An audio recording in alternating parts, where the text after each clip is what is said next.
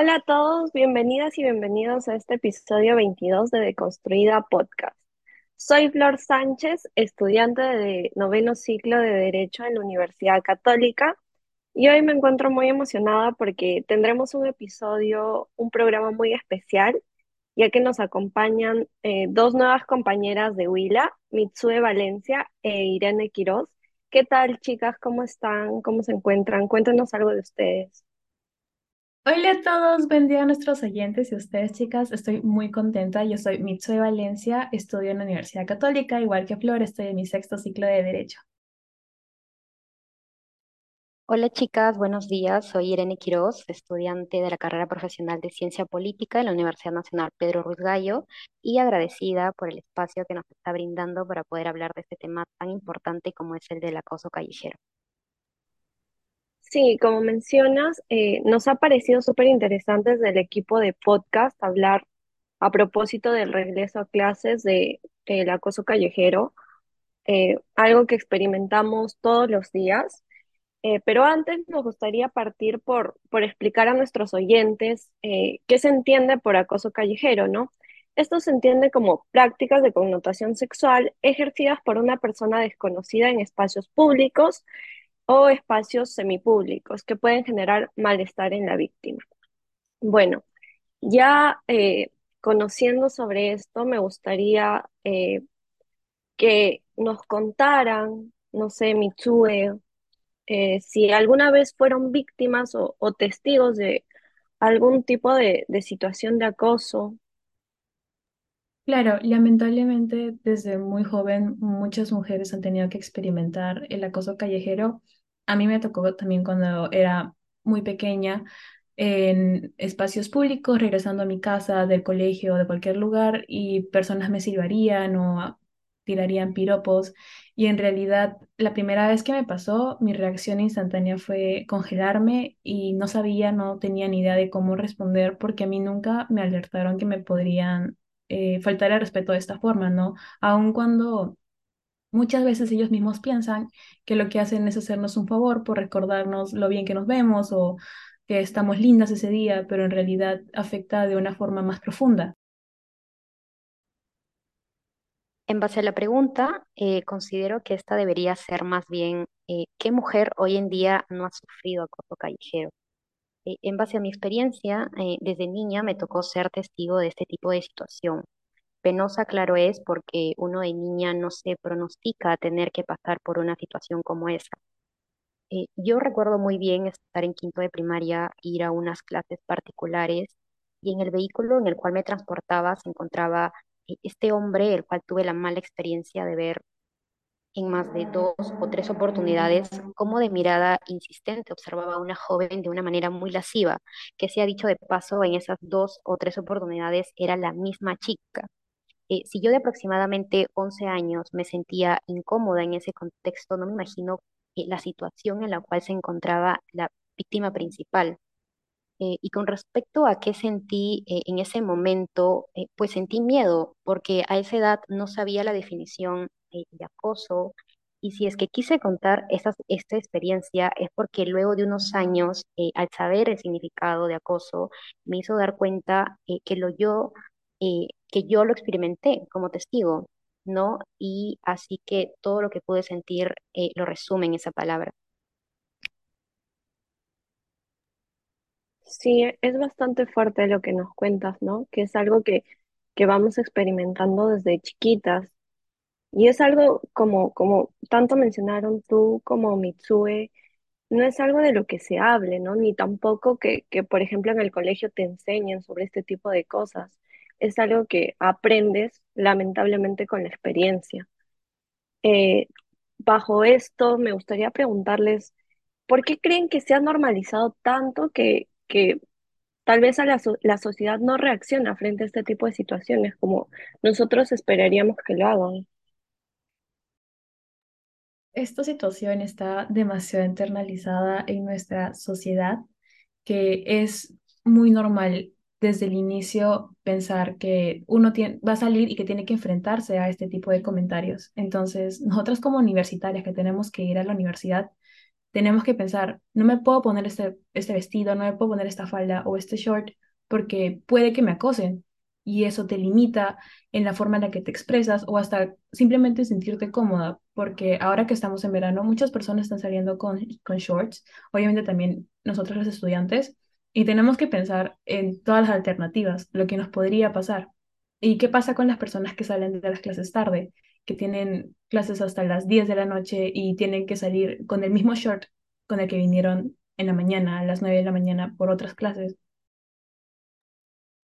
Claro, lo que dice eh, Mitsue es, es muy cierto, ¿no? Y, y penoso a la vez. Eh, hay que recordar también que, que el acoso callejero pues, es una de las formas de violencia de género más eh, normalizadas, ¿no? Y prácticamente eh, podemos incluso decir que es visto ya como una costumbre. Por ejemplo, el que un hombre sirve a una mujer en la calle o le diga este tipo de piropos, que lo que único que ocasiona en esto es generarle cierta incomodidad. Y esto es normalizado porque es posible afirmar eh, también que el acoso callejero se da mayormente en mujeres por toda la estigmación que tiene la sociedad con relación a los hombres. Definitivamente está muy arraigado al machismo.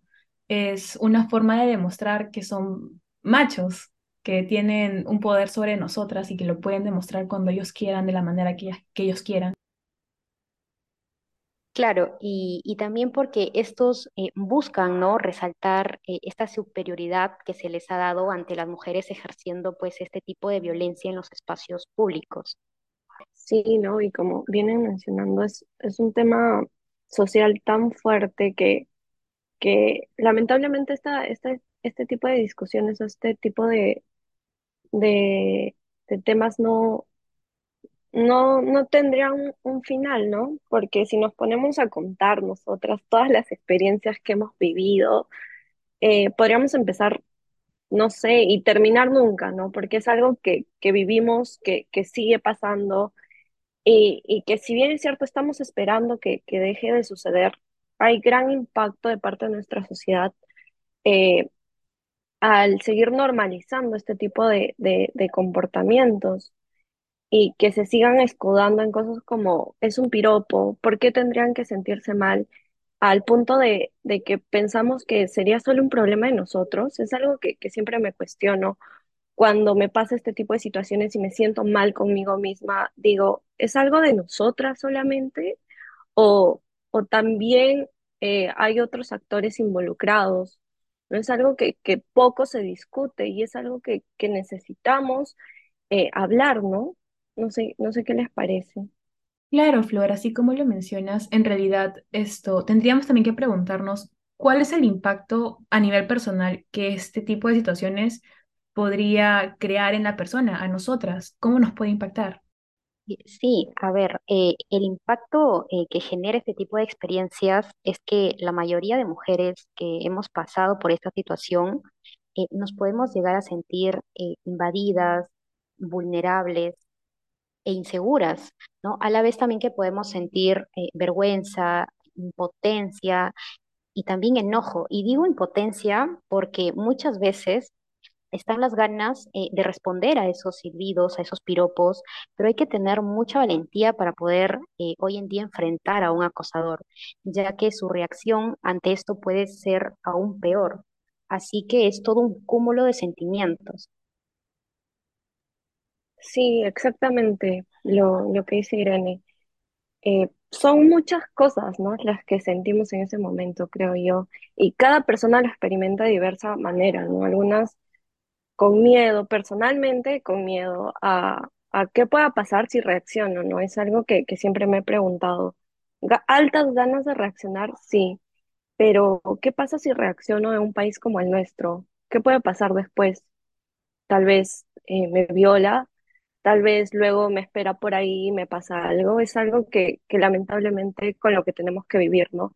Y, creo que a nivel personal el impacto que tiene es que nos limita nos limita en nuestra libertad, eh, eh, ya sea de, de vestirnos como queramos, de sentirnos seguras en los espacios públicos, eh, en nuestro, no sé, centro de trabajo, en nuestra universidad, en el colegio, eh, o en el camino a esto, que, que es la razón por la que estamos acá, ¿no? Eh, ahora que, hemos vuelto a clases, eh, hay muchos alumnos que están yendo a los colegios, a las universidades y, o sea, no sentir esta sensación de seguridad en el transcurso a- o dentro de las mismas instalaciones es algo que, que nos limita también, creo yo, emocionalmente, pero también académicamente, ¿no? No sé qué les parece a ustedes. Exacto, Flor. Y es aquí en donde es más importante ver el rol de la sociedad y hasta de las autoridades de las universidades. Nos podemos preguntar por eso es que, ¿qué es lo que pueden hacer las universidades y las autoridades locales para garantizar que nosotros los estudiantes tengamos un entorno seguro, no solamente afuera del campus, sino también dentro al estar estudiando? Eh, sí, aquí eh, la desigualdad de género eh, pues es un problema grave en el Perú. ¿No? Y debe ser enfrentado eh, por la política pública desde la escuela, ¿no? Hay que recordar, pues, que una política de prevención de la violencia de género tiene que incluir a la escuela, ¿no? Ya que es la responsabilidad de la, de la educación eh, formarnos, ¿no? En igualdad, eh, respetando eh, diferencias y cambiar creencias, ¿no? Roles y, y estereotipos que van a, que perpetúan, ¿no? La discriminación y la violencia. Sí, estoy totalmente de acuerdo. Eh, las instituciones, también la familia, creo yo, en, que es tu círculo más cercano, son actores eh, muy importantes para generar conciencia en la sociedad. Eh, en la familia aprendemos cómo debemos comportarnos y cómo no, qué, qué significa respetar a los otros, respetar los espacios, respetar la privacidad de los otros y en el colegio se refuerzan, ¿no? Este tipo de, de, de nociones que vamos aprendiendo. Y creo que acá, como mencionó Irene, es, es de gran importancia que, que se enseñe, ¿no? Eh, que las mujeres merecemos respeto porque de igual manera somos seres humanos que tienen derecho a transitar en cualquier lugar con toda la seguridad del mundo. Porque muy aparte de, de vivir preocupadas por, no sé, temas sentimentales, eh, temas académicos, tenemos que lidiar con la preocupación de la inseguridad que sentimos al salir, la inseguridad que sentimos al ver a otros varones eh, haciendo gestos o comentarios sobre nosotras es algo de lo que no se habla y que creo que el colegio especialmente tiene un rol muy fundamental. Y también, este, tanto para educar como también con políticas de prevención, ¿no? O también de, de qué hacer cuando esto sucede, ¿no? Enseñarnos a, a quién recurrir, qué podemos hacer en esos escenarios, ¿no? Cómo actuar. Y, y lo mismo para las universidades, ¿no? Que si bien tienen este, estos reglamentos contra el acoso, eh, es importante que se difundan, ¿no? Que lleguen a todos, a todas las personas y no solamente las que vivimos preocupadas por este tipo de temas. A mí me gustaría añadir que en muchas oportunidades las universidades no cuentan con este espacio seguro en donde las mujeres puedan expresar y declarar que están sufriendo acoso y cuando sí cuentan con ellas eh, tienen miedo, no desean, no, no desean demandar, algo que es totalmente comprensible porque es revivir el trauma que has tenido que llevar, pero es aquí en donde debe, debe de actuar la universidad y hacerles entender, hacerles saber que van a estar seguras, que hay medios de prevención en contra de eso.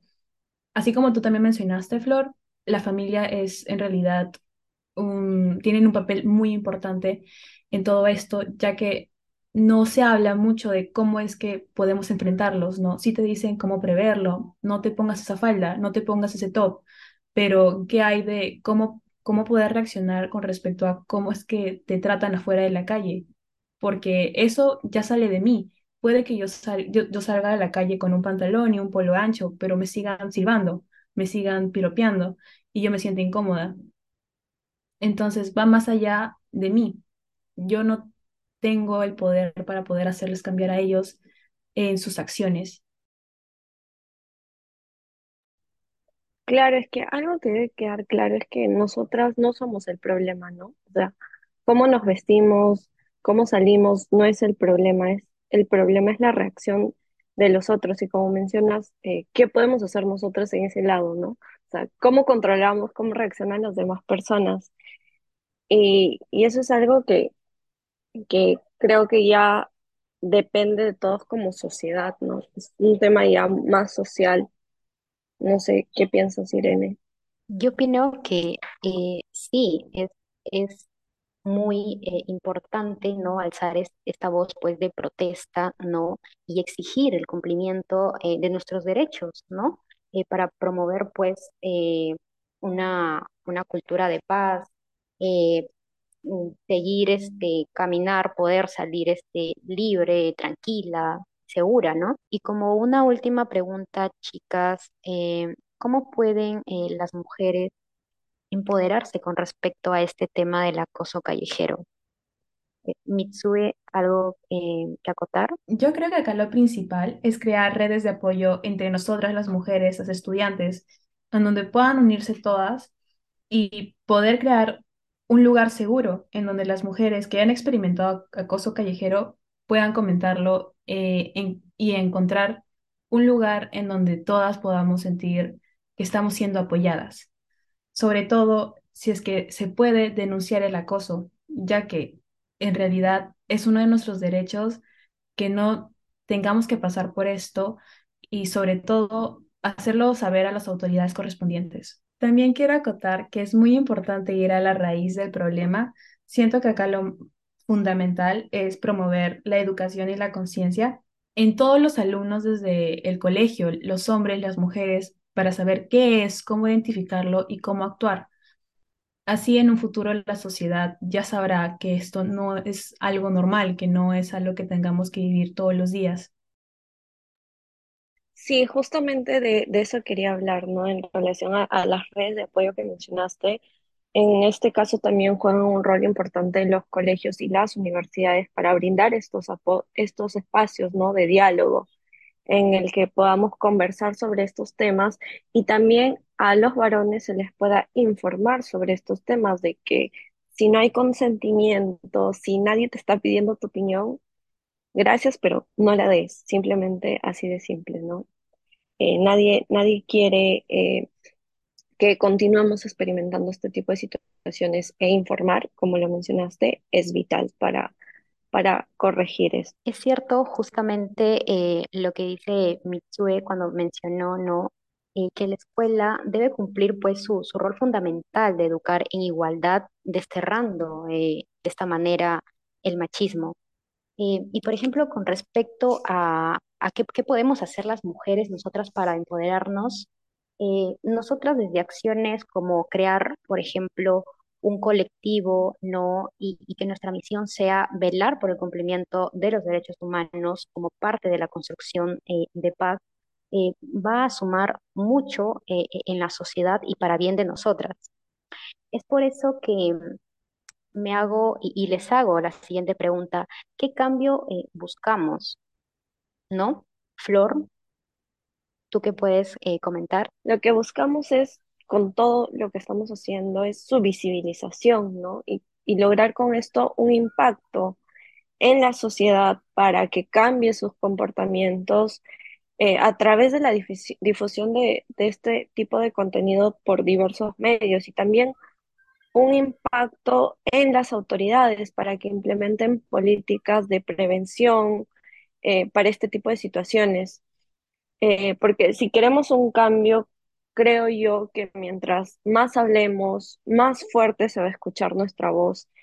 Y bueno, finalmente también me gustaría dirigirme a todas las mujeres que han experimentado este tipo de situaciones o que por ahí se sienten inseguras para decirles que jamás debemos sentirnos culpables por cómo somos o por cómo nos vestimos, tenemos derecho a caminar seguras por las calles, tenemos derecho a estar seguras en nuestros centros de estudio, centro de trabajo y tenemos derecho a, a vivir una vida tranquila y, y libres. Estoy completamente de acuerdo contigo, Flor, y es que buscamos concientizar sobre la gravedad del problema en el que vivimos día a día que tenemos que enfrentarlo cada vez que vamos a la universidad. Fomentar así también un cambio en la cultura que promueva también el respeto y la igualdad de género.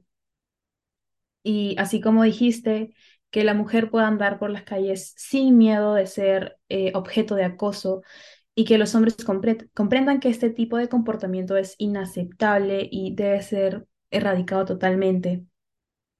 De igual forma, llamar a las autoridades educativas para que tomen medidas de prevención y sancionar esto que no es para nada correcto, que se brinde apoyo y protección también a las personas que lo tenemos que vivir. Claro, creo que con eso nos podemos quedar, ¿no? Buscamos ser escuchadas y buscamos ser apoyadas frente a este tipo de situaciones. Y bueno, a pesar de que quisiéramos seguir hablando sobre este tema que, que resulta bastante interesante, lamentablemente tenemos que terminar acá.